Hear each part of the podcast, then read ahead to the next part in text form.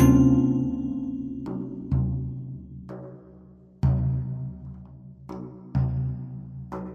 you.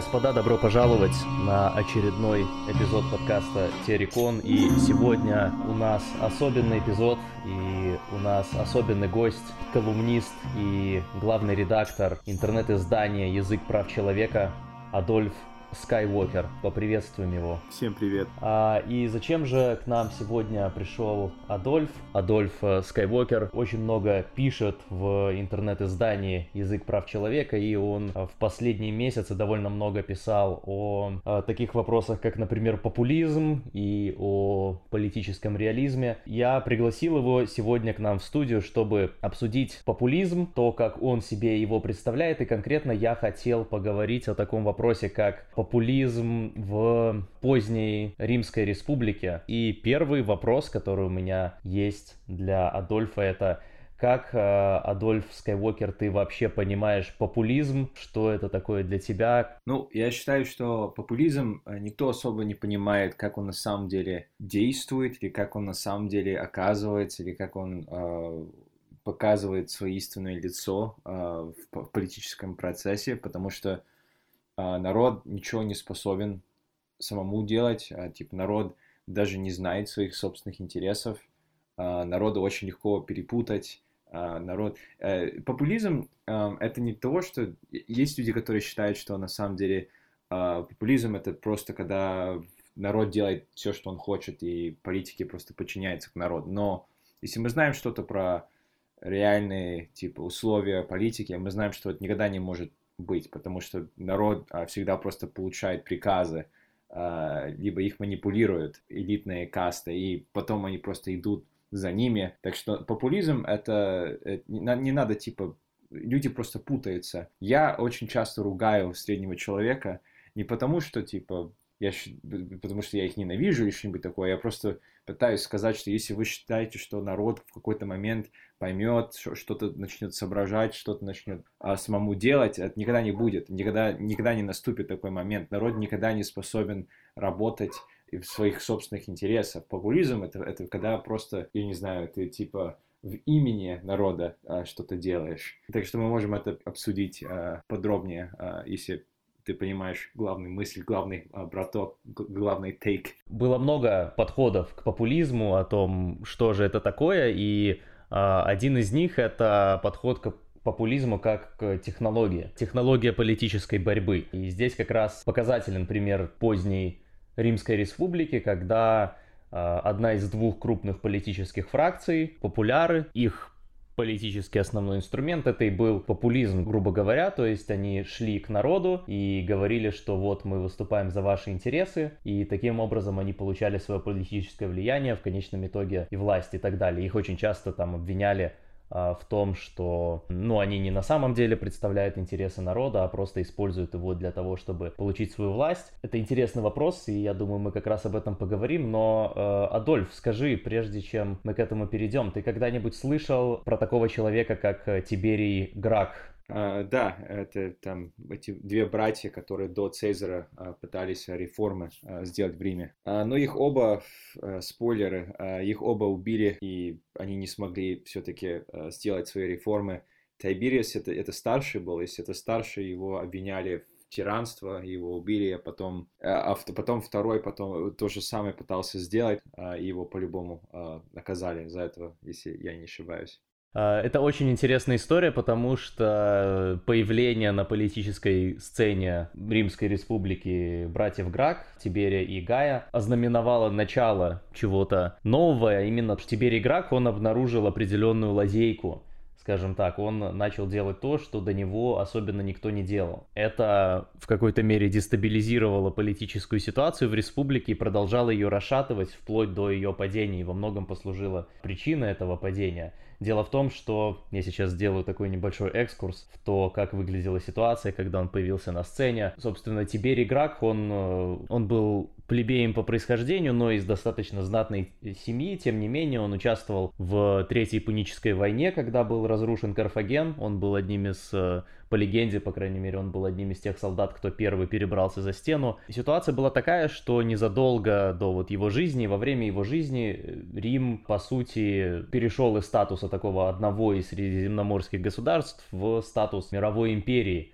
И появилось огромное количество земель, новых завоеванных и армия ветеранов – а в римской армии на тот момент сражались солдаты, которые были землевладельцами. И идея была такая, что ты будешь защищать республику, если у тебя есть какая-то своя личная на это причина, то есть ты владеешь землей. То есть это была не профессиональная армия, а именно армия гражданская, э, которая на тот момент, на момент активности Тиберия Гракха была армией ветеранов. И все эти люди, они возвращались с войны, и э, ну, они очень много пожертвовали, они жертвовали своей жизнью, они жертвовали э, деньгами, они покидали свои фермы для того, чтобы идти воевать. Разумеется, они рассчитывали на какую-то награду в конце всего этого, особенно учитывая то, что они покорили столько земель, они покорили Испанию, Северную Африку, часть Греции в этот период еще и так далее. Они, конечно же, хотели земельную реформу, они хотели раздачу земли, точнее, потому что по римским законам на тот момент любая новая земля, которая была завоевана, Римом она должна была распределяться среди народа. Но так получилось, что сенаторы и аристократия просто скупали всю эту землю и получали сами профиты с земледелия на этой земле. Было принято законодательство, которое ограничивало, каким количеством земли может владеть один человек. Но они это обходили примерно так же, как это делают сейчас. То есть они создавали фейковые семьи, и на эти фейковые семьи они оформляли себе землю и таким образом овладевали всей этой землей. Кроме того, они, конечно же, не платили никаким рабочим, они просто использовали рабский труд, потому что в процессе всех этих завоеваний в Риме также появилось огромное количество рабов. Зачем платить кому-то за работу, если можно использовать бесплатный труд рабов? И вот такая вот ситуация была, в которой огромное количество людей не устраивало то, как складывалась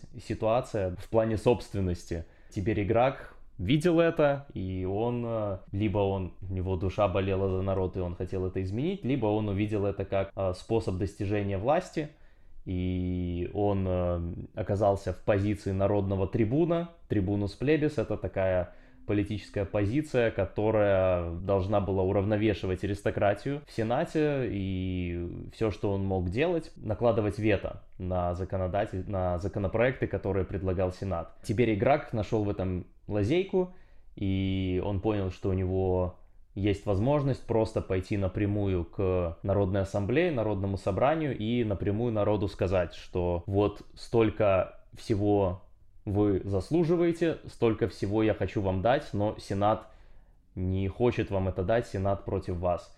И, конечно же, он получает огромную поддержку народа, Сенат начинает говорить о тирании, о том, что Тиберий хочет себя короновать. Там много всего в итоге происходило, но в итоге его труп э, сбросили в реку Тибур. Но здесь важно не столько это, сколько то, что после Тиберия Грака каждые примерно 10 лет на этой позиции народного трибуна появлялся новый реформатор, который шел напрямую в народ и напрямую получал у них поддержку, производил какие-то изменения, и так и появились эти две, собственно, основные политические фракции.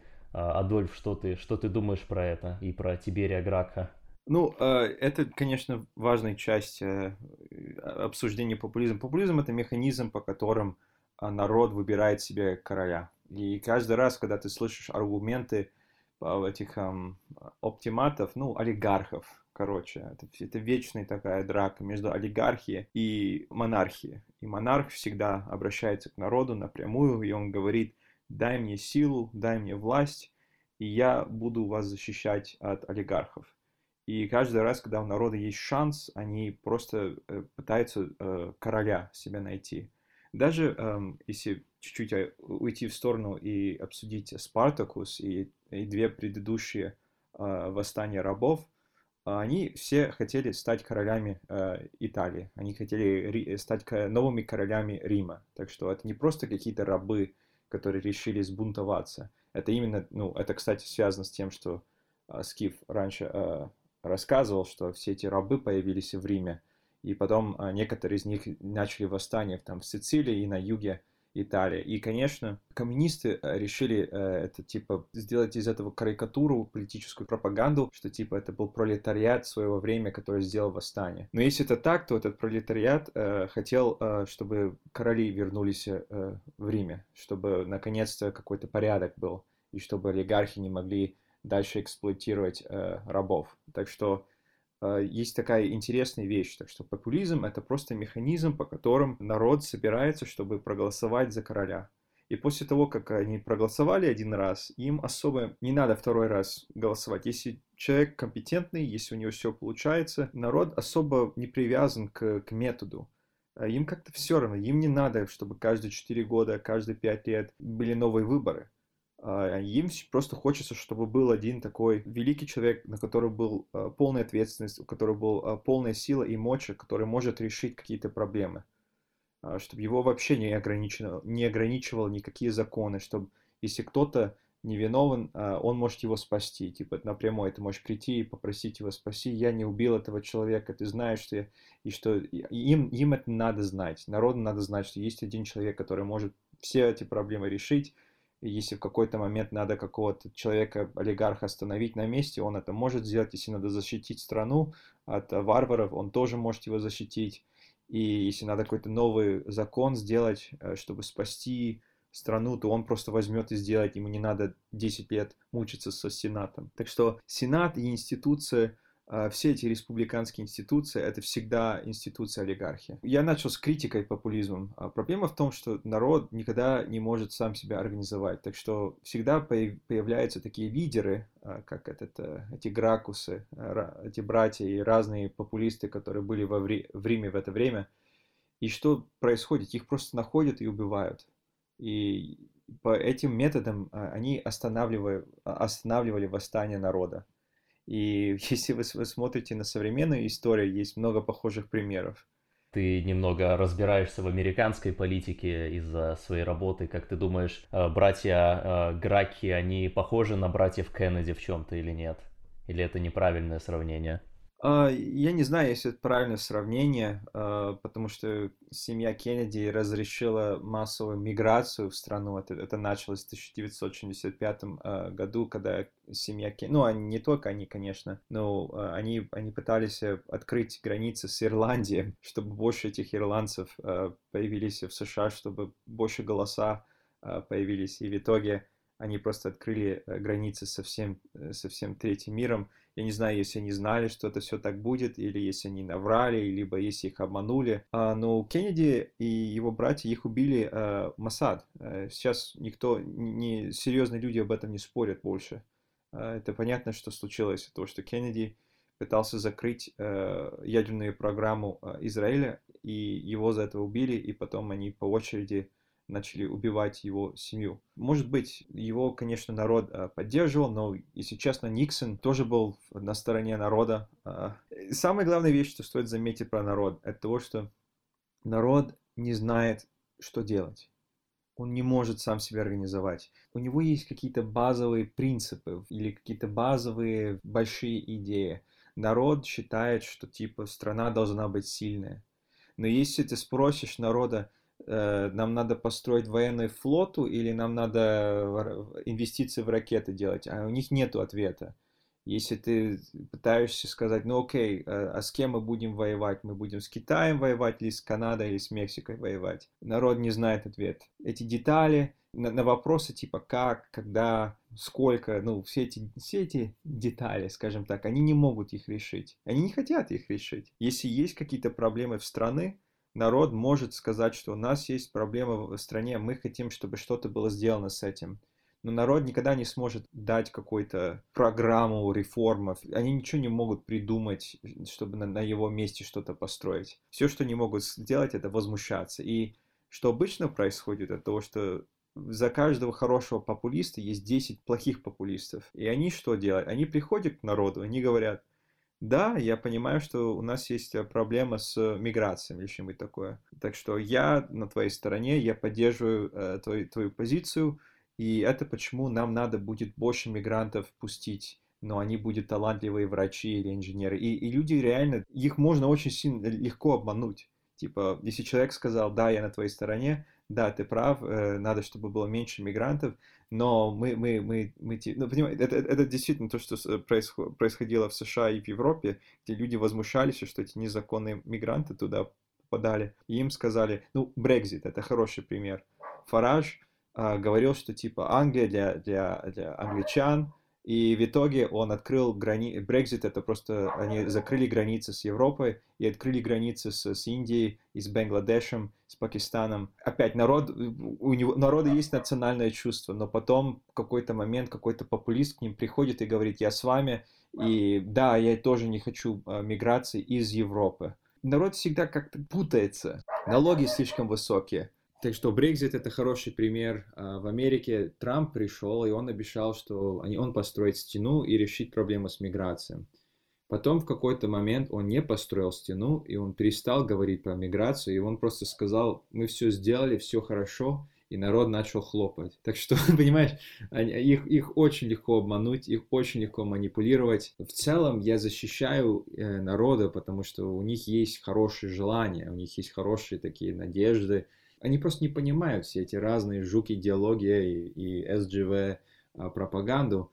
В целом, а для них это что-то чужое.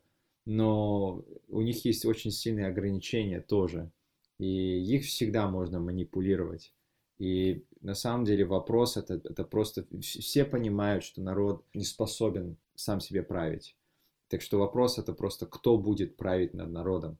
Если есть элита, которая ненавидит народ, и которая делает все, что она может, чтобы его славить, это одно. А если есть элита, которая, ну, понимает, что народ это, это просто как ребенок, и надо ухаживать за ребенком, надо помогать ребенку, надо, он всегда будет ребенком в этом примере, в этом метафоре, он никогда не вырастет, и ты будешь вечно заботиться за этим ребенком, но тем не менее, это твоя обязанность, это тебе noblesse oblige какой-то есть, это твое понимание своего роли в обществе. То есть это ребенок э, с синдромом Дауна, да? Я правильно тебя понимаю? Это как этот индус, э, я этот видео кидал, я не знаю, если ты видел.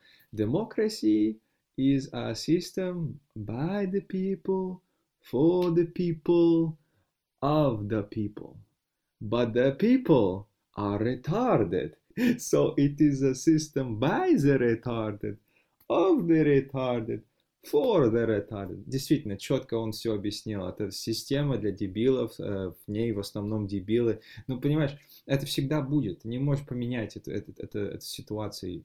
Большинство крестьян не интересуется политикой, они искусством не интересуются, они культурой не интересуются, а они ничем не интересуются. Им надо просто пожрать, поспорить с кем-то, о чем-то, похвастаться иногда. Я не знаю, вы знаете, если вы были когда-то в селе, вы знаете чуть-чуть про народа. Это не значит, что они плохие люди, это не значит, что их надо мучать, это не значит, что нам надо на их месте африканцев импортировать. А, ну, не надо их всерьез воспринимать тоже, понимаешь? Типа, а, это моя позиция. Ну да, да, да, я... Много интересных моментов здесь было. В принципе, я, э, наверное, совсем согласен, но у меня всегда в вопросе, если вернуться немного к э, Римской Республике, да, тут Тиберий Грак, это у нас было 130-й где-то год э, до Рождества Христова, его брат где-то 120-й. И ситуация была такая, что каждый, каждые примерно 10-20 лет вот с такими интервалами появлялись новые популисты и оптиматы, те, кто выступал за интересы аристократии, они называли их демагогами, они появлялись вот с таким вот перерывом, как правило, занимая позицию народного трибуна, и пытались а, с помощью народа какие-то вот эти реформы как бы в пользу народа сделать. Они, все эти люди были совершенно разные, то есть э, это началось действительно с братьев Гракхов, потом был Сатурнин, потом был, собственно, а, Марий знаменитый, и Марий, он работал и с Сатурнином вместе, и потом с Цинной, а, который был, по-моему, дядей Цезаря или что-то в этом роде. Но здесь самое интересное то, что каждый из них, каждый из этих новых популистов, он э, учился на ошибках своего предшественника. То есть, э, если Тиберия Гракха просто а, просто убили, а офис народного трибуна, он а, был неприкосновенен, причем он был в типично таком римском стиле, неприкосновенен не только по закону, но и религиозно, то есть это было как святотатство и кощунство прикоснуться каким-то неправильным образом, навредить народному трибуну, ну, так же как консулу, например, когда он исполняет свою должность, когда он при исполнении, как бы мы сейчас сказали, поэтому все эти люди пытались все время переизбираться, потому что как только ты э, покидаешь офис, ты сразу на тебя налетают и э, либо тебя судят и отправляют в изгнание, либо убивают, одно из двух. В общем, каждый из них жил немножко э, дольше, и у каждого из них получалось немного больше сделать, но потом появился такой человек, как Луций Корнелий Сула, который был, наверное, самым известным оптиматом этого периода или самым таким агрессивным оптиматом. И почему для меня все это так интересно, это то, что это совершенно меняет всю оптику какой-то э, там правой, левой, консервативной, либеральной политики, как мы на это смотрим сегодня. Потому что если мы смотрим на популяров и оптиматов в Риме и смотрим на то, что это были за личности, то мы не можем так уж легко как-то соотнести там тех с левыми и тех с правыми, например. Потому что если мы смотрим, например, на Сулу, который был первым человеком, который с легионом пошел маршем на Рим и взял власть э, единую в свои руки со времен Римского королевства – и был первым диктатором, который объявил себя сам диктатором на неопределенный срок. Он выступал на стороне оптиматов, он провел репрессии, убил кучу людей, провел реформы. Да, он объявил себя диктатором на всю жизнь, провел реформы, через полгода снял с себя полномочия и уехал в деревню ловить рыбу, где и спокойно э, умер. То есть он де-факто представлял интересы олигархии, и тем не менее его жизнь и его действия, они э, вполне себе попадают под то, что мы бы сегодня назвали какой-то правой или консервативной или тр- традиционалистской политикой и мировоззрением. При этом э, Цезарь, который был уже в следующем поколении, которого ну, мы никак не можем назвать каким-то в современных э, терминах левым там или либералом и так далее, он всегда является кумиром скорее правых в современной оптике, но при этом он был из лагеря популяров, он был популяром всю свою жизнь и э, его даже еще во время диктатуры Сулы хотели казнить, но этого не сделали, потому что очень много людей за него вступилось, когда он еще был очень молод. Он тоже пошел маршем на Рим через э, несколько десятков лет после Сулы и тоже захватил власть, и тоже э, провел реформы, при этом, в отличие от Сулы, он не складывал себя полномочий и продолжил править и поменял все целиком, и его дела там закончил дальше Октавиан, но это все уже не касается нашей темы. Я хотел отметить именно то, что, казалось бы, они оба так похожи в этом, и при этом они были из абсолютно разных политических лагерей. То есть мне здесь интересно именно то, как это накладывается на современную политическую оптику. Есть ли сейчас действительно аналог вот этого вот... Э, может быть, мы неправильно сегодня смотрим на, на политику. Может быть, та оптика, которая была э, в Древнем Риме, вот в этот поздний республиканский период, она на самом деле является правильной, и нам нужно от современной оптики целиком избавиться и попробовать посмотреть на то, как они на это смотрели. А, да, ну, я считаю, что политика это просто решение проблем. Так что я пытаюсь типа убедить людей бросить идеологии. Надо бросить левую идеологию, надо бросить правую идеологию. Надо просто смотреть на проблемы, как они есть. Если есть какая-то проблема, давай просто один пример приведем. А, того, что сейчас у нас есть э, такая проблема с тем, ну, OnlyFans, давай, это действительно какая-то проблема, но что, то, что проституция распространяется в обществе, э, мы можем, конечно, иметь какой-то уровень проституции в любом обществе, но уже как-то мы переходим все грани приличия, и даже я возмущаюсь э, над этим, так что нам надо как-то решить эту проблему. А как нам это можно решить? Кто будет против, кто будет за? Э, вот это вся современная политика, а, как она должна выглядеть на самом деле. Мы просто должны находить проблемы, которые действительно касаются к людям, что типа Всем надоели то, что эти шлюхи э, выпендриваются там э, в Инстаграме или что-нибудь такое. Давай решим эту проблему. Всем надоела гей-пропаганда на, на интернете. Давай решим эту проблему. Есть какая-то, я не знаю, есть, э, есть столько таких мелких проблем, которые в обществе есть, и даже не мелкие, а которых ты типа не можешь в рамке идеологии объяснить. Если мы просто забудем идеологии, просто будем смотреть на каждую проблему и предлагать типа как его решить, Um, опять, э, люди смотрят на проблемы и пытаются понять, если это к ним касается или нет, uh, с точки зрения своей идеологии. Правые, когда они смотрят на проблему типа проституции на, на, на интернете или что-нибудь такое, они думают, ну, это же права, я же правый, я должен уважать права, зато я моральный консерватор, так что, может, я могу что-то с этой точки зрения сказать, что я не буду, типа, мешать их правам этим заниматься, но я буду, я должен, типа, подчиняться к идеологии, и, и так как я правый, либо я левый, у меня должно быть э, готовый ответ. Я, я считаю, что мы должны опять в Риме э, и во всех этих э, исторических времен люди иначе мыслили. Они не были такими конформистами, они не были такими э, прямо линейными. Э, действительно, мы не можем их в категории левых и правых э, понимать, потому что эти категории искусственные, они существовали, наверное, я не знаю, сто лет в реале э, в истории Европы. В Америке никогда не было левых и, и правых это просто были две разные фракции олигархов, но был какой-то период тоже, где-то сто лет, где, где, где действительно демократы были популистами, а потом, а, а, да, потом они республиканцы, республиканцы стали северными популистами. Ну, короче, там ты, ты не можешь это все объяснить с помощью идеологии.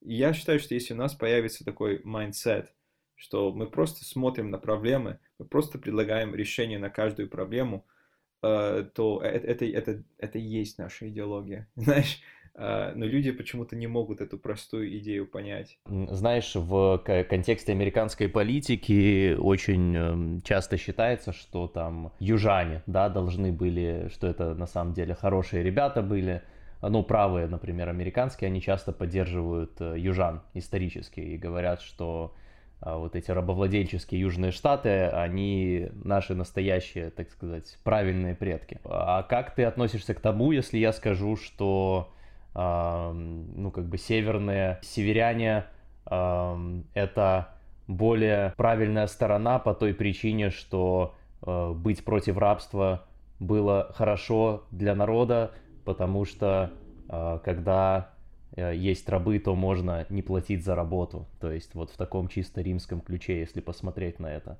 Что, что можно по этому поводу сказать?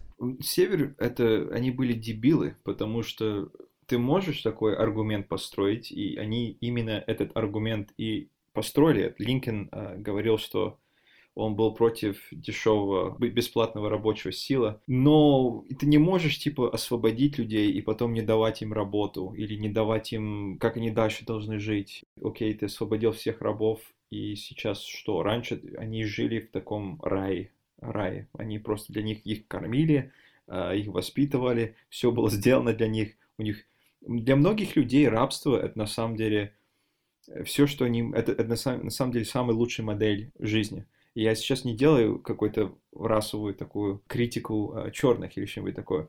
А мне есть знакомые, у меня есть много знакомых, которые, я честно тебе скажу, лучше было бы, если они были в рабстве.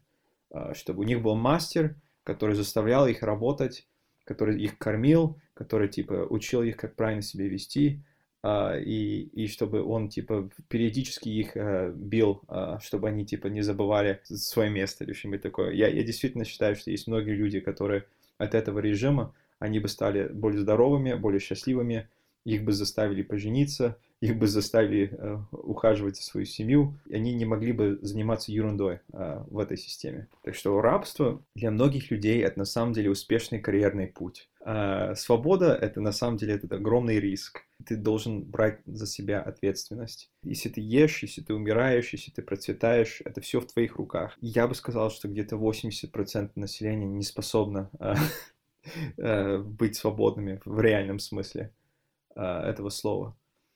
Э, и я не единственный, который так считал. Все создатели Американской Республики понимали, что есть только маленький процент населения, который будет ну, владеть землей, и только их можно доверять с голосом, ну, что они только могут голосовать, только они могут быть настоящими гражданинами э, этой республики. И в Риме тоже. Э, там права этих э, крестьян было очень сильно ограничено. И с временем меньше и меньше стало граждан, которые могли голосовать, потому что ну, земли были выкуплены и, так далее. Весь этот старый модель. Там еще была такая ситуация, что в Риме были ограни- ограничены права всех, кто не был римлянином, в смысле не жил в самом городе. То есть, э, как правило, если ты был там, землевладельцем, римлянином, то ты все равно, по крайней мере, какую-то часть года должен находиться в городе, присутствовать на собраниях и участвовать в общественно-политической жизни. Ты не, не мог, условно, до более пожилых лет э, уехать к себе, заниматься там хозяйством, как э, это делали некоторые, например. Ну, то есть эта система была похожа на то, как выглядело дворянство в Российской империи на самом деле. Но только в Риме это все крутилось вокруг именно самого, самого города. Да, я, я думаю, что и, э, конечно, в России жесткое крепостное право это, это было э, результат э, веки просвещения, это был Петр, который этот институт, это было настоящее рабство, которое он создал. И это был просвещенный император, сатанист. И, но, но в целом идея рабства как таковая, она, она всегда была у нас в культуре, но может, это плохое слово, может, это уже в этом слове есть, типа, плохая коннотация. А, может, другое слово стоит э, потреблять, чтобы люди поняли, о чем речь на самом деле идет. А есть, э, были эти тралы, знаешь, тралы, может, это переводится, это то, что, типа, викинги брали в плен а, людей, и они назывались их тралами. Есть такое слово. Но тралы, они не были рабами. Раб, тралы, они, у них, когда у них, у них были семьи, если они хотели, они могли жениться, и, конечно, за, за ними ухаживали свои хозя, хозяины, и люди хотели стать а, тралами, так что они приходили, к, наоборот, э, к этим, как, как, как их звали, к этим, а, тр, блин, Ох, я забыл уже слово. Ну, ну, были эрлы и были эти ярлы, точно. И они приходили к ним, они говорили, я хочу, чтобы, типа, стать твоим рабом, стать твоим тралом. И когда они, они могли а, выкупить э, себя, ну, опять, человек делал инвестиции в тебя, э, он мог, это как, э, в многих случаях это было как высшее образование. Ты, ты, ты из какой-то тупой крестьян, ты туда пришел, тебе научили, как правильно готовить, э, петь, а, я не знаю, что-то строить, и тебе надо заплатить за свой диплом, чтобы тебя выпустили из службы а, своему а, ярлу.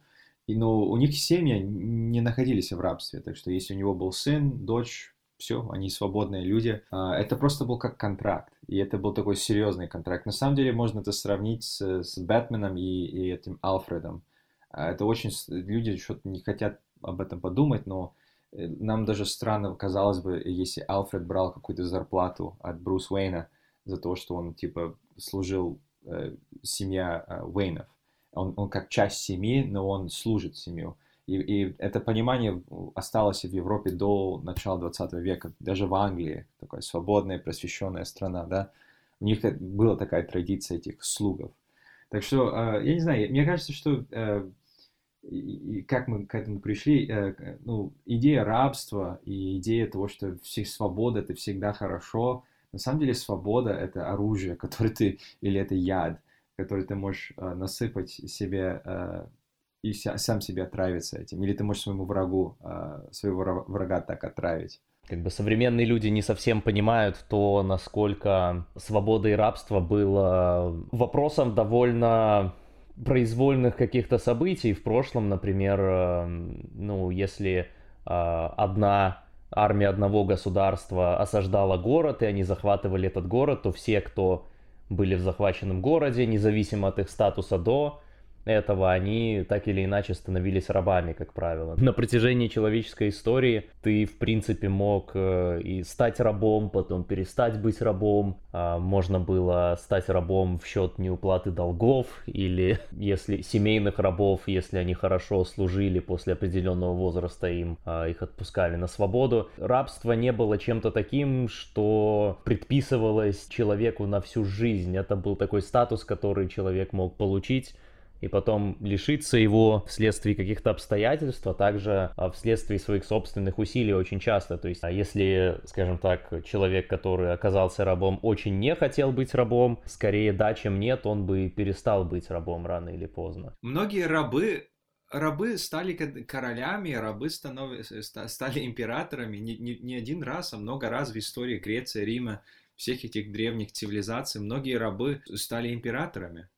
Так что здесь нет ничего э, такого страшного, я бы сказал. Я, я, я хочу иметь рабов. Я, я конечно, недостаточно богат, чтобы э, за ними ухаживать, но я бы хотел быть раба, э, рабовладельцем. Я хотел, чтобы у меня были тралы, потому что у меня есть много дел, я бы хотел, чтобы кто-то этим занимался, это было бы им полезно. Понятное дело, что они бы просто сидели на мефамфетаминах, если я не возьму их под свое крыло и не заставлю их э, делать полезное дело. Это просто факт жизни. Крестьяне, большинство из них, они не способны на, на некоторые... Они и так в рабстве, они в долгах сидят, они, они работают для другого человека, э, все, что они делают. Когда ты раб, ты работаешь для своего хозяина, так что плоды твоей работы идут к ему. Да, и, и, ну, и ну, вывод один, это то, что э, ты не можешь, типа, делать такой мораль... Э, окей, мы, мы раньше говорили про левых, правых и разных идеологиев. Даже если я признаю, что я хочу быть э, рабовладельцем, я хочу иметь огромную плантацию, хочу табаку выращивать, это не значит, что я не популист. Потому что, опять, мы можем посмотреть на пример Америки или Древней Греции, где у всех этих э, популистов, ну, Джефферсон, самый такой известный пример, у него была огромная плантация на юге. Но, тем не менее, это не мешало ему быть э, таким популистом. Как это объяснить? Ну да, и если, если говорить про Древний Рим, то тут важно понимать, то, что и популяры, и оптиматы, обе эти фракции, это, это была высшая общественная каста, то есть и те, и другие. Просто одни в большей степени защищали интересы олигархии, и за счет вот влияния олигархии они получали власть, приходили к власти и добивались каких-то своих целей, а другие делали то же самое с помощью народа. А, но при этом и те, и другие были из, как правило, богатых или как, как минимум знатных э, родов. А, и у них у всех были знаменитые фамилии, которые уходили к основанию города. Клавдий, Юлий, Апулия и все, и Ливий, и все остальные. Это все были очень знатные люди, так или иначе, на обеих сторонах этого конфликта. Но здесь другой вопрос, ведь э, я все-таки, в отличие от Адольфа, который является абсолютным сторонником рабства, который является рабство-супрематистом, сторонником абсолютного рабства для всех. А, я все-таки немного не согласен с этим. А, я считаю, что популизм невозможен в обществе, а, где есть много рабства на самом деле, потому что популизм должен так или иначе апеллировать к народу, у которого есть, есть какие-то права, есть какая-то сила у рабов, этого по определению нету. То есть, э, ведь эти популяры, они выходили к народу в Риме, это могли быть бедные люди, но они были римлянами и... Нам надо понять здесь какую-то вещь, это то, что мы не должны путать сейчас рабов и типа граждан.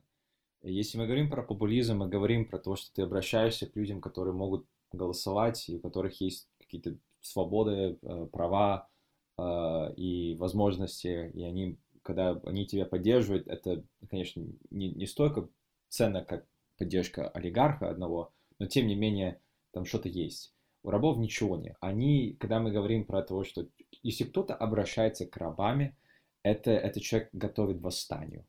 А люди, которые обращаются к народу или к гражданам, это популист. Так что здесь эта формула очень похожа.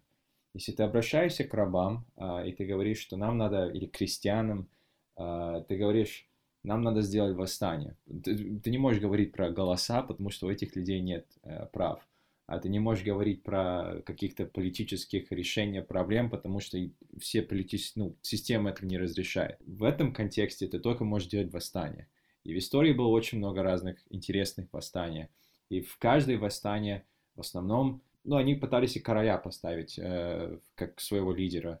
Э, рабы всегда выбирали какого-то абсолютного монарха, императора, который э, был лидером этого движения и который должен, типа, реставрировать им свои права и сделать их, типа, новой элитой, когда они придут к власти, или что-нибудь такое. здесь просто надо понять, если я считаю, что мы рано или поздно все станем рабами, а, может, мы это не, не, не будем готовы признать, и, и может, рано или поздно нам надо будет просто делать восстание рабов. Я считаю, что в США речь не идет о популистов, популяров против опи, оп, опиатов, опиум, не, а, э, о, э, и олигархов. Э, уже как-то они должны уже мыслить как рабы. Там нет никаких цезаров, там нет никаких а, братья Граки, это все прошло. Сейчас там только может появиться Спартакус. Это, это все, что может их спасти. И технология, ну, опять, я только, я пример Спартака привел, потому что мы про Рим сейчас говорим, а, но в целом в истории было очень много успешных восстаний. Протестанство это просто успешное восстание. В Китае было много этих. Просто есть много э, примеров. И опять, конечно, когда это, это сложно понять на самом деле, Э, когда это, это восстание народа или восстание кого-то, не, ну, потому что когда ну, те, кто победители, конечно, потом историю чуть-чуть меняют, но в целом технология восстания рабов а, всегда одинаковая. Об, обычно надо, чтобы какое-то чувство религии появилось, они должны молиться к своему лидеру, как будто он Бог, и это, это конечно, поможет, если лидер может а, какую-то магию им показать, это, это тоже было во, во время Рима, все эти лидеры восстания рабов, они были а, магусами, но они владели магией, вы можете это прочитать, это очень интересно. И по этой причине люди в них верили.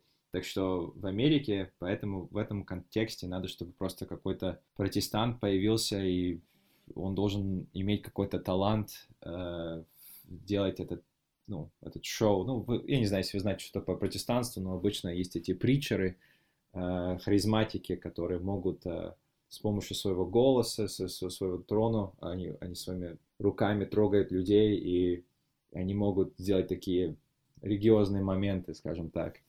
И я думаю, что это именно модель, которая может сработать э, для США. Это, все, что их сейчас спасет, это восстание рабов.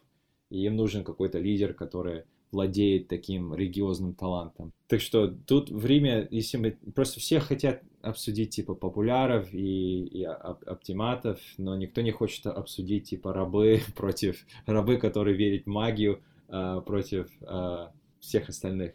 Я думаю, э, для нас это самый интересный сейчас разговор. Люди просто забыли про роль э, мистики, магии в политике. И они пытаются, и, конечно, этот пример... Цезарь, вообще-то, к Цезарю молились, как будто он был богом.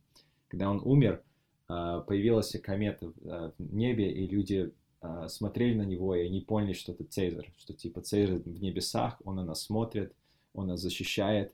Октавиан, когда он стал императором, он поддерживал эту секту Цезаря.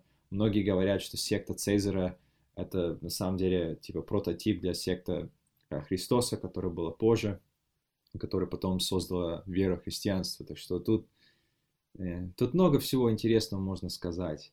Э, я считаю, что э, если мы говорим про Россию, то да, мы можем говорить про... По, это именно более такой чистый пример, где есть олигархи, есть... Э, но нету пока что популиста.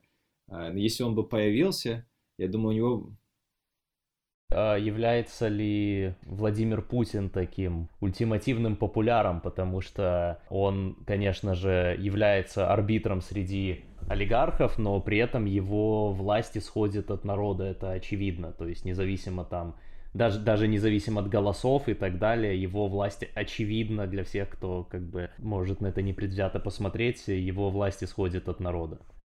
Я думаю, он, он какой-то типа мелкий Цезарь, и он также у него такая же судьба будет, если честно. Я, я просто надеюсь, что в России появится э, свой Октавиан. Потому что, опять, Цезарь, он был...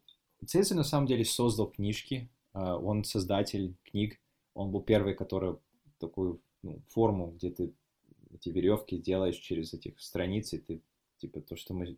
Раньше у них были, типа, папирусы. Цезарь был первый человек, который создал книги. Цезарь э, тоже был очень таким щедрым, и он, очень, и он прощал своих э, врагов. И очень часто все знали, что типа Цезарь был очень таким, ну, он тебя простит, если ты его, э, ты с ним воевал. И в конце концов э, все его бывшие враги собрались и его убили. И потом его этот Октавиан, его наследник, он э, другое, другую стратегию выбрал. Так что Цезарь был Джастин Трудо своего времени. Если ты убиваешь своих врагов, ты проигрываешь. Октавиан просто взял и убил э, всех этих э, олигархов, которые он подозревал. Он взял и убил э, Кейто, э, не, может не Кейто, а Сипио. Ну, короче, он убил всех этих э, э, известных олигархов. Взял и нанял даже, как я понимаю, убийцев и просто уничтожил своих врагов. И он был успешным а, импер... ну, он не называл себя императором, конечно, но он был успешным самым первым а, императором. Ну да, он называл себя первый гражданин, Принкепс, по-моему, как-то так. Да, первый, первый товарищ, э, вождь пролетариата. Это интересный момент с э, вот этой э, милосердием э, Цезаря, вот этой его Клементия, то, что он всех прощал, это в конечном итоге обернулось против него, и к концу жизни он перестал настолько всех прощать, потому что на него стали злиться его же собственные э, солдаты, его же собственные легионеры, потому что они оказались в ситуации, где э, им нужно было сражаться с теми же самыми врагами еще раз. Ага, ага, ага. Похоже на кого? Похоже на кого в России сейчас?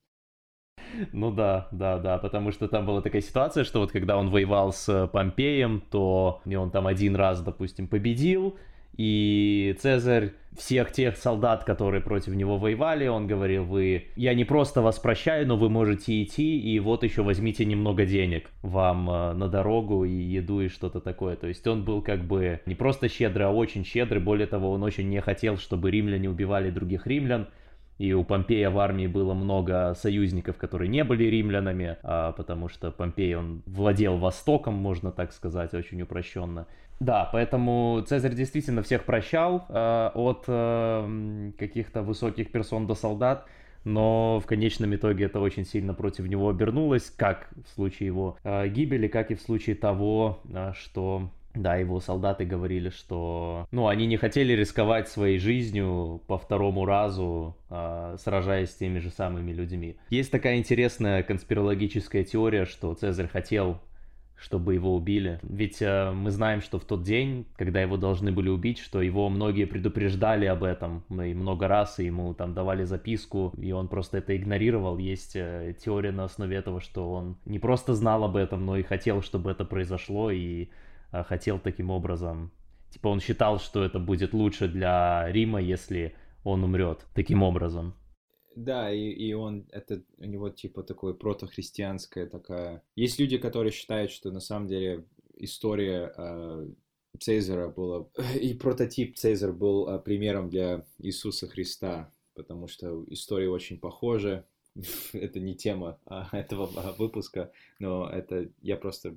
Сейчас этот человек, Каррера, я недавно читал его книжку, и он Э, хороший пример привел, даже того, что его продал Брутус или Джудас, э, неважно. Самая главная вещь, что стоит заметить, это того, что а, если у тебя есть идеологическая такая куртка, в котором ты типа нашейник или э, ты в идеологическом клетке сидишь, ты не можешь понять, на самом деле, что происходило в это время. И может это тебе не интересно, может это история, это история, это просто какие-то сказки из прошлого. А, но чтобы современные ситуации понять, Э, у тебя всегда будет ограничение, потому что, ну, смотри, э, ты хочешь, чтобы народ, типа, был за тебя, и чтобы тебя поддерживал народ. И когда народ это не делает, э, ты не можешь понять, почему.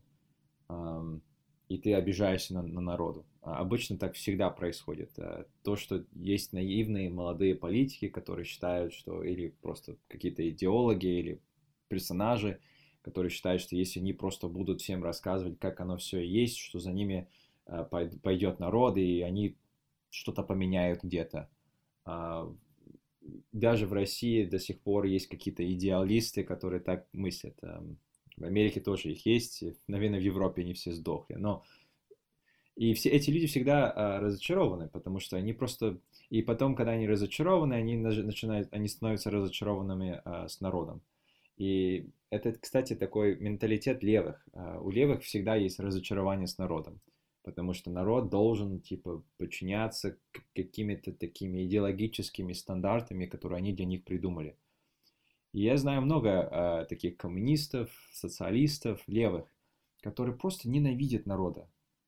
И они, когда, и когда ты с ними общаешься, они только хотят их убить. Они хотят, ну, блин, они меня так достали, их надо всех ГУЛАГ, концлагерь, эти, эти шлюхи мне достали, эти, эти, эти, эти лентяи мне достали, э, те, которые, типа, ну, не работают на заводе, мне достали, политики мне достали, их надо всех, типа, в концлагерь отправить. Ну, окей, можно. ну, слушай, если у меня был шанс, я бы, наверное, действительно много людей отправил бы в концлагерь. Но э, я думаю, что это очень опасный менталитет, потому что для, для, для своей собственной психики, для своего собственного здоровья. Потому что если у тебя есть такие высокие стандарты для народа, если ты считаешь, что народ должен быть честным, что он типа должен не врать, что он должен думать о своих интересах, что у него быть, должен быть какая-то классовая солидарность, что типа крестьяне должны вместе друг друга защищать и идти против буржуев и, и олигархов.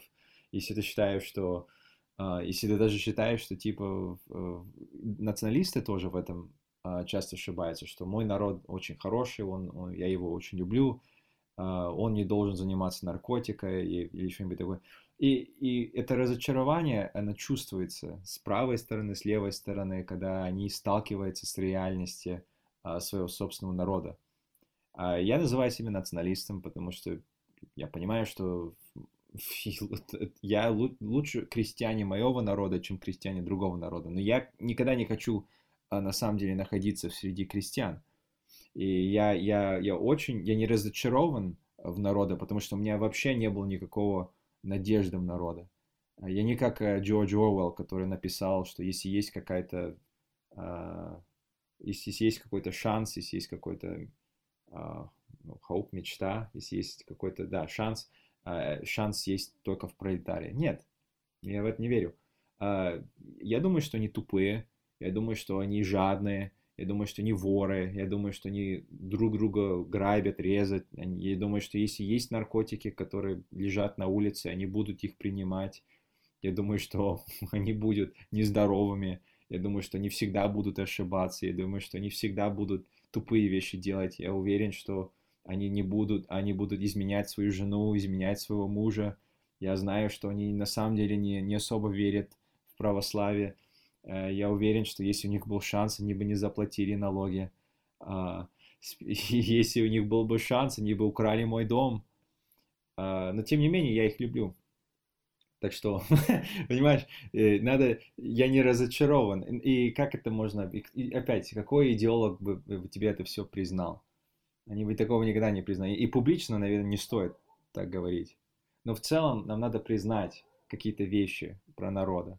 А, их только можно заставить делать какие-то добрые, хорошие вещи, если есть какая-то элита, которая их типа пинает и заставляет а, работать. Если вы думаете, что если мы только освободим народа, и он будет типа а, строить города и, и какие-то сады делать, и деревья, бла -бла -бла, и все будет красиво, какой-то утопия наступит, то вы мыслите как левые. Левые считали, что если мы освободим людей, они просто все станут Шекспирами. Это далеко не так. Если ты, освобож... Э, если ты освобод... освобождаешь крестьян, они просто становятся меф... мефафетамины гоблина, меф гоблина, как я их называю. А если ты не, этого не понимаешь, ты будешь разочарован. А, так что мы, как правые, у нас не должны быть никакие иллюзии про народа. А, это опять э, история даже Рима, это то, что есть деградация, которая происходит в обществе. И это гнилая, я согласен, их надо уничтожить. А, надо использовать народа а, в этой цели. Но нам не надо иметь каких-то иллюзий про народа. Народы на самом деле разрешает эту ситуацию. И на самом деле народ не особо отличается от олигархов. Они это все терпят, потому что они на самом деле хотели бы сами стать олигархами в какой-то момент. Но это тоже какой-то грязный секрет. А, которые стоит заметить про них. Они тоже хотят а, себя вести как олигархи, они тоже хотят, а, ну, как, как они представляют их образ жизни, бухать, э, разные дорогие виды наркотиков делать, ничем не заниматься, чтобы все тебя хвалили, все к тебе подчинялись, чтобы ты мог мучить людей, чтобы э, ты мог, чтобы люди тебе боялись, чтобы ты мог убивать э, любого человека, который ты хочешь. Они, у них есть такая мечта. Каждый, каждый второй человек, который тупой, быдло, который э, бухает, занимается наркотиками, бездельничает, он мечтает стать следующим э, Джефф Безосом, следующим Тони Старком, или что-нибудь такое. Э, так что я, я считаю, что здесь ничего удивительного нет. Это всегда так было. А, ты нигде не найдешь в текстах этих древних римлян или греков защита а, среднего человека, среднего крестьяна. Они это все... Действительно, такого просто нигде невозможно найти на самом деле. Нигде. Это просто какие-то идеологи, которые появились э, в конце 18 века, которые в какой-то момент... Ты знаешь, опять, Америка, типа, люди, которые написали Конституцию, открыто говорили, что мы, мы, мы, мы, не, мы не доверяем где-то 90% населения. Понимаешь? Э, им не надо давать права. А женщинам не надо давать права. Негры, они даже не полностью люди. Они где-то 3, 5, э, типа, они 75% люди. Окей? Okay? Так что и, и это были, типа, прогрессивные люди в свое время. В свете всего того, что мы сегодня обсудили, наверное, самый главный вопрос это как можно использовать эту технологию популизма сегодня, и есть ли какие-то... Ну, ведь понятно, что современная элита, конечно, не умнее той, что э, была когда-то, но народ, очевидно, еще, возможно, тупее, да. В общем, мне кажется, что существуют механизмы сейчас в обществе, которые препятствуют использованию этого популистского механизма, как это могли делать, например, Тибери или Гай Гракхи и все остальные. То есть сейчас такого нету, потому что, ну, Тибери Грак, у него был его офис, во-первых, во-вторых, он мог выйти на улицу и начать говорить с людьми на форуме, да, он мог выйти на улицу и начать говорить с людьми. Сегодня, если ты выходишь на YouTube и начинаешь о чем-то таком говорить или куда-то еще, то, скорее всего, ты гораздо меньше там продержишься, чем, чем это мог сделать тебе игрок. Либо у нас просто нет настолько талантливых людей, это тоже возможно. Ну, это тоже есть, у нас не... Э, люди раньше были более талантливы, это одно. И, и второе, это то, что даже если... Люди не могут мне объяснить, ой, ты убедил народа. Опять, народ не существует как таковая вещь. Ну, я не говорю, что, типа, русский не существует, но, типа, такое... Есть, типа, русские, которые живут в этом городе, которые работают здесь и которые э, подписаны на этого инстаграм-блогера. А в целом, типа, как, э, как общая категория, их особо нет. Э, есть люди, которые, типа, если ты не можешь понять, типа, даже менталитет людей, которые ты пытаешься спасти, проблема в том, что мы, мы умные, но мы недостаточно умными, э, чтобы тупые люди нам нравились. Понимаешь, на самом деле очень умные люди, самые умные люди могут притворяться, что они тупые. И это очень важный талант на самом деле. И кто-то должен уже его э, приобрести себе, потому что нам это очень не хватает, потому что э, все, что надо сделать, это просто идти по списку и сказать, ты находишь одну проблему, которая возмущает людей, ты говоришь, я решу эту проблему на простом языке, вот и все. Вторая проблема, я решу эту проблему. Третья, я решу эту проблему, и все. Все эти темы, которые мы обсуждаем, историю, какие-то какие-то принципы или что-нибудь такое. Это, опять, если даже... Ну, я думаю, что все понимают, что это мы делаем больше для себя и для того, чтобы свою какие-то... Да, мы пытаемся своих опиатов, вызываем своих олигархов, э, свою элиту э, вырасти. Да, э, это, это правильно. Но, но я просто к тому, что ты не можешь, типа, окей, okay, ты вышел на YouTube или ты вышел на, на общую площадь, и ты начал кричать, и люди действительно тебя слушали, ты убедил 100 людей. Ну и что? Ты собрал толпу. Если у тебя нету, типа, структуры, у тебя просто орда есть. Может, людям просто сложно это понять, я не знаю. Просто вы... У нас есть просто какие-то концепции, которые не существуют в реальном мире. Э, и, и опять, народ, никто недоволен со своими соседями. И зато мы говорим, что типа, о, ну, мы, мы за народа и что-нибудь такое. Но я ненавижу своих соседей. Я никогда не дружил со своими соседями. Если я не, я не считаю их как часть народа. Я, конечно, тоже не считаю человека, который продает мне какие-то вещи. Я не считаю человека, который чиновник, который работает в этом бюрократическом отделе. Я не считаю человека, который в Сбербанке работает, потому что он тоже плохо. Так что список людей, которые я не считаю народом, на самом деле длиннее, чем список людей, которые я бы типа назвал народом. Здесь ничего плохого нет, потому что э, опять это просто у нас такая современная концепция, что все должны быть хорошими, что народ это, это что. Нет, народ есть то, что оно есть. И из этого и народ создан, чтобы а, из, народа появились какие-то люди, которые могли его, типа, еще один а, ступень выше подтянуть, а, вверх. Если этого нет, то мы просто все тонем в болоте. В современной России, я не знаю, я всегда считаю, всегда всем говорю, что в России гораздо лучше по многим фронтам по сравнению с Западом. Но зато есть много проблем. Есть эти чиновники, которые, которые. Все хотят возмущаться и говорить про чиновников. Но все сами хотят заниматься коррупцией. Народ любит коррупцию. Народ стремится заниматься коррупцией. Если ты даешь народу шанс, они тоже будут заниматься коррупцией. Где найти людей, которые будут не заниматься коррупцией? Это просто пример. Эти, те же самые навальнисты, которые кричат про коррупцию. У нас есть тайные эти записи, да, где, которые ФСБ сняла, где они буквально берут взятки за каких-то переворотов или каких-то какие-то действия против власти что-нибудь такое. Так что они, они тоже этим занимаются, и они, они даже больше этим занимаются. Они берут иностранных деньги за, за, за свои действия. А если ты спросишь своего соседа, ты можешь доверять своего соседа? Если твой сосед завтра стал бы каким-то чиновником, он взял, нанял бы позицию Пескова или что-нибудь такое завтра, ты, ты бы доверял этого человека? Я думаю, ответ очевиден. Для большинства народа ты не доверяешь своих соседей. Если они станут э, часть правительства, вы будете ненавидеть правительство даже больше, чем вы сейчас его ненавидите. Народ э, заслуживает то, что он допускает, и народ будет все допускать. Нельзя обижаться над народом, потому что это как обижаться на, на, на, на собаке, потому что она гавкает, когда ты пытаешься записать подкаст. Ну, ну дурная собака, что поделаешь. Я, и опять, я это говорю как человек, который любит народа, который защищает народа, который считает себя популистом, популяром, э, сторонник э, этих людей. Но у вас не должны быть никакие э, вообще параметры, никакие стандарты, у вас не должны быть никакие претензии к ним, потому что они всегда тебя будут разочаровывать. Эти люди не способны мыслить, они не способны соблюдать стандарты поведения, они не способны на ничего. И это нормально, потому что э, и это, это должно объяснить, почему элита такая э, в стране.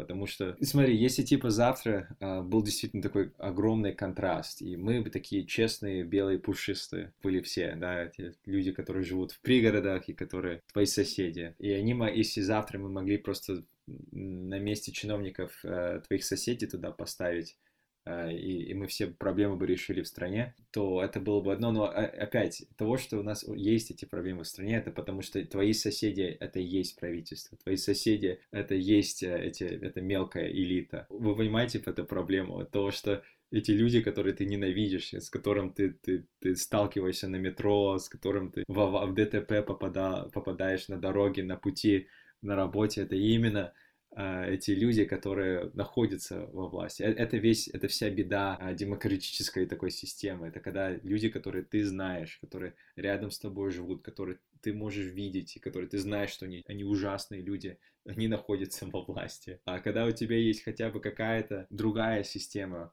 где есть какие-то разные стандарты для разных видов людей. Ну, ну, мы начали обсуждать, почему в Риме все так отличалось от, от ну, сложно сравнить Рим, на самом деле, с современной обществом. Да? А, надо понять, что аристократия раньше действительно была более качественная, даже если она была плохая. Она хотя бы была компетентная, но плохая. Да, ну, она компетентно занималась злом. А сейчас, так как это типа просто какие-то москвичи, которые находятся во власти, там нет ни компетентности и, и нет никаких высоких э, качеств. Так что ты говоришь, что, типа, э, смотри, ну, да, раньше они были такими умными, да, раньше были какие-то другие правила, другие стандарты, и для нас это... Ну, я смотрю на историю, я говорю, что у них все было гораздо разумнее, а у нас просто какое-то, по сравнению с этим, дурдом. Это потому, что средний человек находится во власти. Проблема в том, что не то, что у нас есть какая-то элита, это проблема в том, что наша элита плохая, это то, что наша элита некомпетентная, то, что наша элита это именно элита, которая была выбрана среди своих соседей. Это был какой-то алкоголик, который э, находился рядом со твоим домом, и он пришел как-то на, на позицию какого-то министерства, да. Вот вся проблема. А я просто считаю, что у нас должны быть более компетентные кадры, чтобы защитить э, национальный интерес. Опять, почему в России есть столько проблем, которые никто никогда ничего о них не говорит, и никто не пытается их решить. Народ, конечно, возмущается, они могут объяснить, что они хотят и что их возмущает, но они хотят, чтобы кто-то что-то делал и решал эти проблемы. А элита просто, чем они занимаются, никто не знает. Есть один компетентный человек в стране, и он президент, это, конечно, нам повезло с этим, но в целом все остальные, это не то, что они даже какие-то злые. Я не могу сказать, что Песков какой-то злой. Или, или э, как ее, эту женщину, которая в Госдепартаменте работает. Э, нет, в МИДе, в МИДе я всегда забываю. Захарова. Да, Захар. Я не могу сказать, что она злая женщина. Если она, она, да, э, это, это моя соседка. Я, у, меня, у меня есть соседка, которая очень похожа на нее. Если она приходила ко мне в гости, кофе мы выпили бы, я не знаю. Ну, как она там находится, это просто, понимаешь, в Риме, если у меня был сейчас выбор, и ты дал мне э, эти плохие олигархи, которые правили в Риме, и ты дал мне шанс, типа, поменять э, русскую элиту, российскую элиту на, на римскую элиту, я бы, я бы принял, я бы, я бы согласился с этим предложением. Я, я не знаю, и как это можно объяснить с помощью какой-то идеологии? Надо просто смотреть на ситуацию, как оно есть, и, и делать выводы.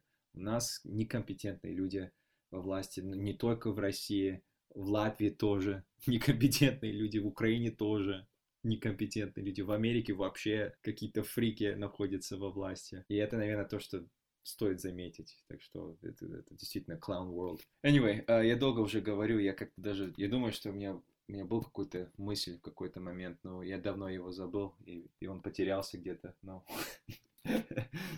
Нет, я как раз э, хотел, хотел тебя пригласить для того, чтобы обсудить эти вопросы. А, я думаю, что отлично получилось. Может быть, мы не до конца раскрыли все, что хотели сегодня, но для этого у нас будут следующие встречи на этой платформе. Этот эпизод выйдет целиком как на платформе подкаста Терекон, так и в издании языка прав человека потому что здесь участвовал Адольф Скайуокер, мы не можем не разместить этот материал на языке прав человека. Да, поэтому я думаю, что э, действительно очень важно всем нашим слушателям понимать, что наш подкаст, например, изначально стремился это продвигать, что идеология это, как говорил а, Адольф Скайуокер, да, это шлюха. Это действительно так. То есть идеология имеет значение только в той мере, что она позволяет добиваться каких-то целей. А делать это можно как угодно. Можно делать это говоря одни вещи или говоря другие вещи. Это все просто слова. Это просто такие большие системы знаков и символов,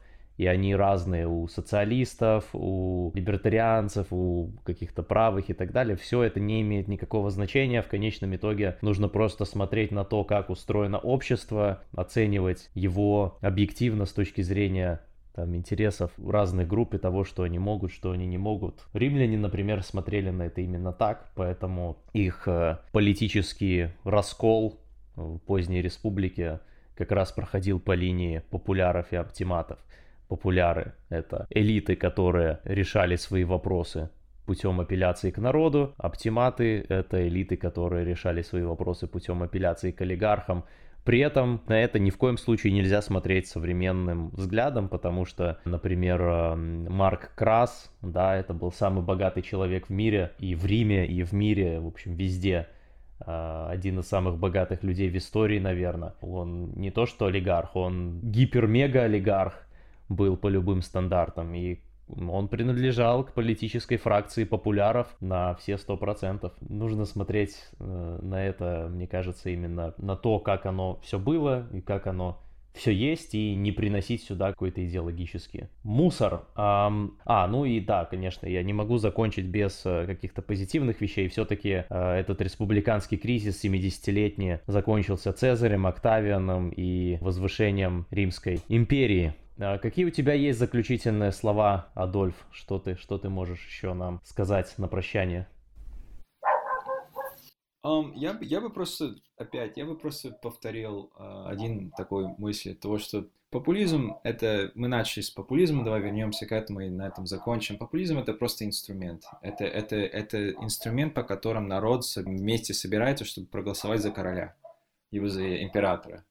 И когда воль народа на самом деле слушается, когда а, успешная элита или успешный такой будущий император может а, понять народа, а, их использовать в своих целях и дать им то, что они хотят, ну, объяснить им то, что они хотят, конечно, и дать им то, что им объяснили, то всегда они выбирают не, не коммуналку, не, не какой-то коммунизм, не какую-то социалистическую утопию, не какой-то либертарианский рай, они не выбирают никакие другие измы, они только одну, один изм, и это царизм. Они только выбирают импер, импераизм, они только выбирают именно одного сильного лидера, монарха. Это не важно, если это рабы, они выбирают короля, который, типа, может им к свободу привести. Если это граждане, они то же самое делают. Они первого граждана э, в своем среде э, поддерживают.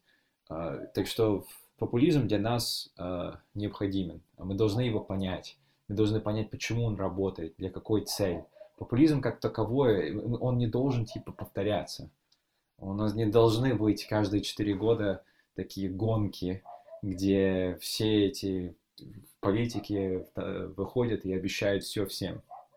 Нам надо один раз, чтобы талантливый человек э, с правильным таким мышлением все правильно сделал, чтобы он стал президентом императором, чтобы он с этой позиции не уходил. Вот и все.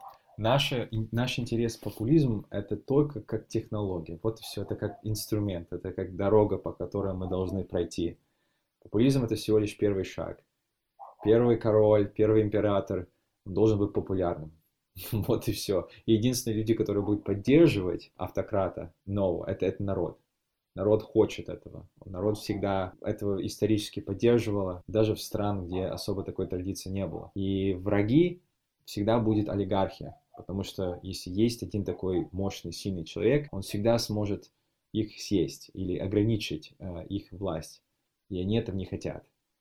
Так что наша цель, как правые или традиционалисты или реакционеры, наша цель, мы должны э, использовать популизм чтобы на самом деле поддерживать такую, такого человека, который мы, мы, мы, ну я не знаю, опять, все эти термины, все эти идеологии, они как-то, мы должны их забыть. Мы просто должны использовать технологию популизма, чтобы нашего человека толкнуть а, к власти, чтобы он стал императором, и чтобы на этом мы закончили эксперимент а, с демократией навсегда. Вот. И это, это исторически так и было. Исторически так всегда происходило. И на самом деле неважно, я бы хотел, чтобы мы, конечно, по путям популярного голоса э, пришли к, к этому а, моменту. Есть другие стратегии, есть разные методы, но рано или поздно я бы хотел, чтобы была автократия, я бы хотел, чтобы было... И, и для этого у нас должны быть элита или люди, которые поддерживают эту идею. Так что на самом деле человек, как я, который хочет быть рабовладельцем, тоже считает себя популистом, и надо понять, почему. И здесь есть своя логика, понимаешь? Так что если ты понимаешь популизм, если ты понимаешь, что такое на самом деле аристократия, если ты понимаешь автократию, если ты понимаешь как это отличается от всех остальных этих измов, то у тебя есть такой mindset, который может на самом деле, ты можешь на самом деле понять, как успешную политику провести в 21 веке, потому что ты знаешь коренные принципы. А если ты просто идеолог, и ты говоришь, и ты можешь мне рецитировать, а, повторить эти 50 правила Мао, то ты никому не нужен, это неинтересно, ты проиграешь, никто не будет тебя слушать. Лучше просто понять правильный mindset. Вот, вот и все. Это мой браток. А, спасибо, что пришел к нам, Адольф Скайуокер. А, спасибо нашим слушателям за то, что были с нами. Услышимся на следующих эпизодах. Слушайте подкаст Террикон и Культура дискуссий. Читайте язык прав человека. Всего доброго. До новых встреч.